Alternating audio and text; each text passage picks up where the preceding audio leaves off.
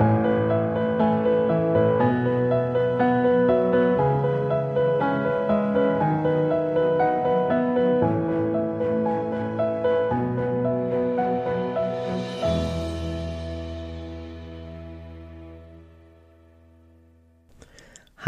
und herzlich willkommen zur 46. Folge von Lose to Win. Der Podcast, in dem du hören wirst, wozu Verlieren gut ist und warum du dabei immer gewinnst. In dieser Folge wirst du erfahren, wie du mit Blödschafmenschen umgehen kannst und was das Innen mit dem Außen zu tun hat. Schön, dass du wieder dabei bist bei Lose to Win, denn du kannst es auch. Verlieren, um zu gewinnen. Viel Spaß beim Reinhören und bleiben. Bist du ein Wolf oder ein Schaf? Oder die Entscheidungen liegen immer bei dir. Beim Aufräumen alter Unterlagen fiel mir eine Postkarte in die Hand. Vielleicht erinnert sich der eine oder andere noch an diese Schafspostkarten. Auf der Karte in meiner Hand sieht man ein gezeichnetes Schaf in der Mitte am Kartenrand unten steht in großen Lettern, ohne dich ist alles doof. Um das Schaf herum stehen Sprüche. Sonne doof, Blume doof, ich doof, Krabbelkäfer doof, Baum doof. Ohne dich ist alles doof. Eine sehr charmante Aussage und ich kann mich einem Lächeln ob dieser Karte kann ich mir irgendwie nicht verkneifen, weil sie auch schon so wahnsinnig alt war. Und ich komme jedoch auch nicht umhin, die Karte als Gedankenanstoß zu nehmen. Wie viele Menschen sind in meinem Alltag, ob nur im Coaching oder im Privatleben, eigentlich in dem Modus alles doof? Punkt. Hm.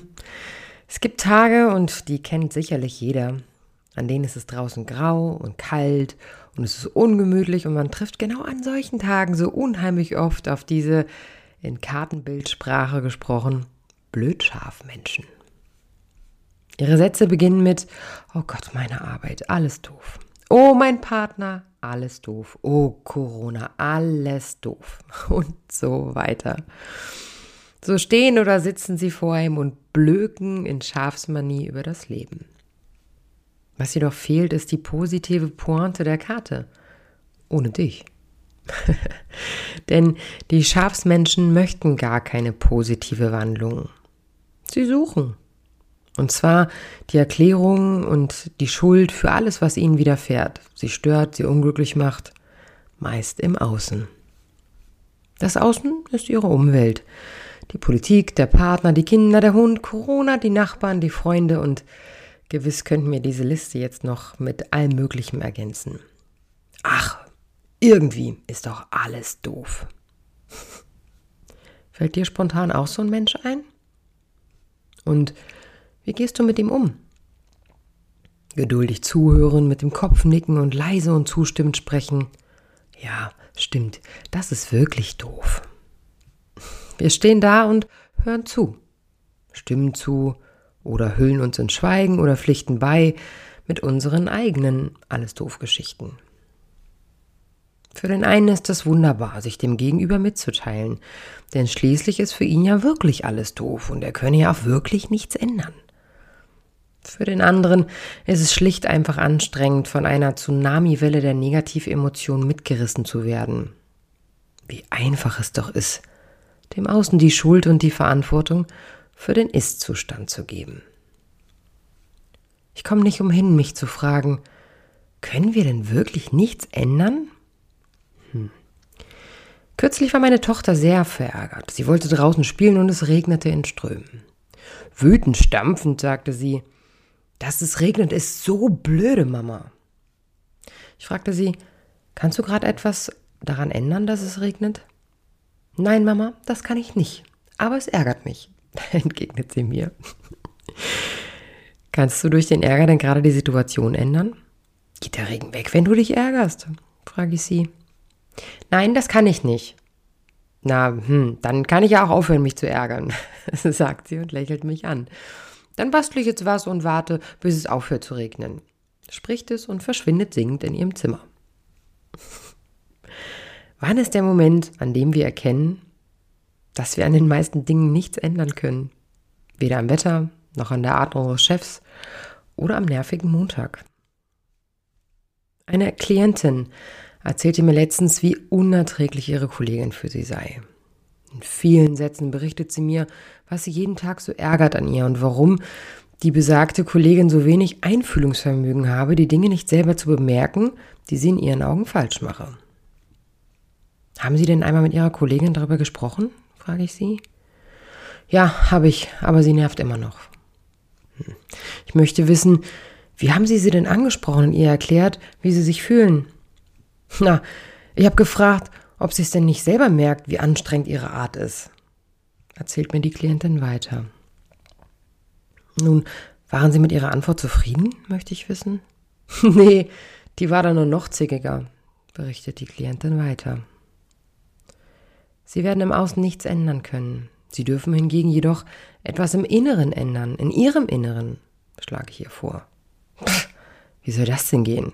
fragt mich die Klientin verwundert und etwas genervt. Meine Kollegin muss sich doch einfach nur verändern, dann habe ich endlich meine Ruhe. Hm. Sie berichten mir, dass die Kollegin meistens montags schlecht gelaunt ist, mürrisch da sitzt und wenig kooperativ ist, richtig? frage ich sie. Ja, genau. Ich habe den Montag nach dem Aufstehen schon keine Lust mehr zur Arbeit zu gehen. Hm. Das heißt, frage ich sie, Sie machen Ihre Laune schon abhängig von dem Gemütszustand Ihrer Kollegin und das schon um kurz vor acht? Ja klar, wenn sie so ein Gesicht zieht, ist kurz nach acht der Tag für mich schon fast gelaufen. Oh je. Hm, was könnten Sie denn in Ihrem Inneren ändern, frage ich Sie. Soll heißen, könnten Sie vielleicht Ihre Perspektive ändern, um die Situation für sich positiver zu gestalten? Hm. Die Klientin schaut mich mit großen Augen an. Keine Ahnung. Entgegnet sie mir fast ein wenig traurig. In diesem Fall lässt sich meine Klientin mit dem alles doof Schafsmodus mitziehen und mitreißen und sucht schon vor Arbeitsbeginn am Morgen in einer Erwartungshaltung der schlechten Laune die Schuld im Außen für ihre wohl kommende und definitiv eintretende schlechte Laune ob ihrer Kollegin. Hm. Wer entscheidet denn eigentlich über deine Laune? Über dein glücklich oder unglücklich sein? Wer macht deine Gefühle? Und wer lenkt deine Gedanken? Dein Zwiegespräch mit dir, das du in deinen Gedanken täglich mit dir führst. Es gibt nur eine Antwort. Du. Und du bist dein Innen. Du kannst immer entscheiden, wie du etwas sehen möchtest, nicht dein Gegenüber. Des Öfteren erlebe ich starken Gegenwind ob diese Aussage. Aber wenn mein Freund ungerecht ist, dann bin ich ihm böse, sagte eine Freundin letztens zu mir. Ja, bist du. Dann hast du jedoch auch entschieden, böse zu sein. Kannst du dir vorstellen, statt böse zu sein, dein Innen nach verschluckt, dein Innen nach außen zu kehren und das echte Gefühl unter der Wut mitzuteilen? Dass du verletzt bist und es dich traurig macht? frage ich sie. Denn du hast immer die Wahl, deine Gefühle zu lenken. Natürlich ist es immer einfach, im Außen die Schuld zu suchen. Denn wenden wir unseren Blick nach innen, dürfen wir uns mit unseren wahren und echten Emotionen auseinandersetzen. Dafür bemerken wir, dass wir vielleicht gar nicht so stark und stolz sind, immer recht und fehlerfrei sind, immer recht haben und fehlerfrei sind. So. Wir dürfen hinter jedem alles ist doof feststellen, dass wir entschieden haben, alles doof zu finden und somit den anstrengenden Weg wählen, uns nämlich mit negativ dotierten Emotionen herumzuschlagen, die uns den Alltag so schwer machen. Schau mal hin, was hinter deinem Schafsgefühl steht. Ist es vielleicht die Angst, die dich über das Verhalten anderer urteilen lässt? Die Sorge, nichts mehr unter Kontrolle zu haben in dieser Corona-Zeit? Das Nicht-Gesehen-Werden der Kollegen, was dich eigentlich so traurig macht? Eine alte indianische Legende geht so. Ein alter Indianer sitzt mit seinem Sohn am Lagerfeuer und spricht. Mein Sohn, in jedem von uns tobt ein Kampf zwischen zwei Wölfen. Der eine Wolf ist böse. Er kämpft mit Neid, Eifersucht, Gier, Arroganz, Selbstmitleid, Lügen, Überheblichkeit, Egoismus und Missgunst. Der andere Wolf ist gut. Er kämpft mit Liebe, Freude, Frieden, Hoffnung, Gelassenheit, Güte, Mitgefühl, Großzügigkeit, Dankbarkeit, Vertrauen und Wahrheit. Der Sohn fragt, und welcher der beiden Wölfe gewinnt? Der alte Indianer schweigt eine Weile. Dann sagt er, der, den du fütterst. Manchmal tut's gut, wie ein Schaf gegen den Wind zu blöken, ganz klar. In der Herde ist das sogar noch schöner. Vergiss dabei nur nicht, den Schafspelz abzulegen, wenn du wieder ganz bei dir bist. Schau im Innen, was du wirklich fühlst und entscheide dich für dein Gefühl. Du kannst die Welt nicht ändern, nur die Art, sie anzusehen. Der großartige Eckart Tolle sagte einst, wenn du dich beschwerst, dann machst du dich selbst zum Opfer. Verlasse die Situation, verändere die Situation oder akzeptiere sie. Alles andere ist Wahnsinn. Ihr Lieben, wieder einmal herzlichsten, herzlichsten Dank fürs Zuhören. Ich äh, habe gerade nochmal meine Zahlen angesehen. Ich bin kurz vor 500 Abonnenten und es freut mich wirklich wahnsinnig, wahnsinnig, wahnsinnig sehr. Empfehlt meinen Podcast weiter allen denen, von denen ihr denkt, ähm, es könnte ihn unterstützen. Oder auch, wenn er zu mir ins Coaching kommen wolltet oder ihr wollt oder er will oder wer auch immer möchte. Ihr könnt euch jederzeit melden unter ähm, d.weber at hardlightslose2win.de. Folgen könnt ihr mir bei Instagram unter Diana Weber 14114. Ähm, ja, schaut doch mal auf meiner Homepage vorbei, www.hardlightslose2win.de. Ich freue mich über jeden Kontakt, ich freue mich über jede E-Mail, auch wenn es Kritik ist. Ich finde es großartig, weil an Kritik kann man auf jeden Fall wachsen. Mm, eine kleine Mini-Änderung gibt es. Ich werde äh, Lose to Win jetzt nicht mehr alle zwei Wochen veröffentlichen, sondern nur noch einmal im Monat. Denn die Zeit sitzt mir ein wenig im Nacken. Aber es geht auf jeden Fall weiter mit Lose to Win. Und ich freue mich äh, über jeden, der mir irgendwie zukommen lässt, dass Lose to Win ihm geholfen hat.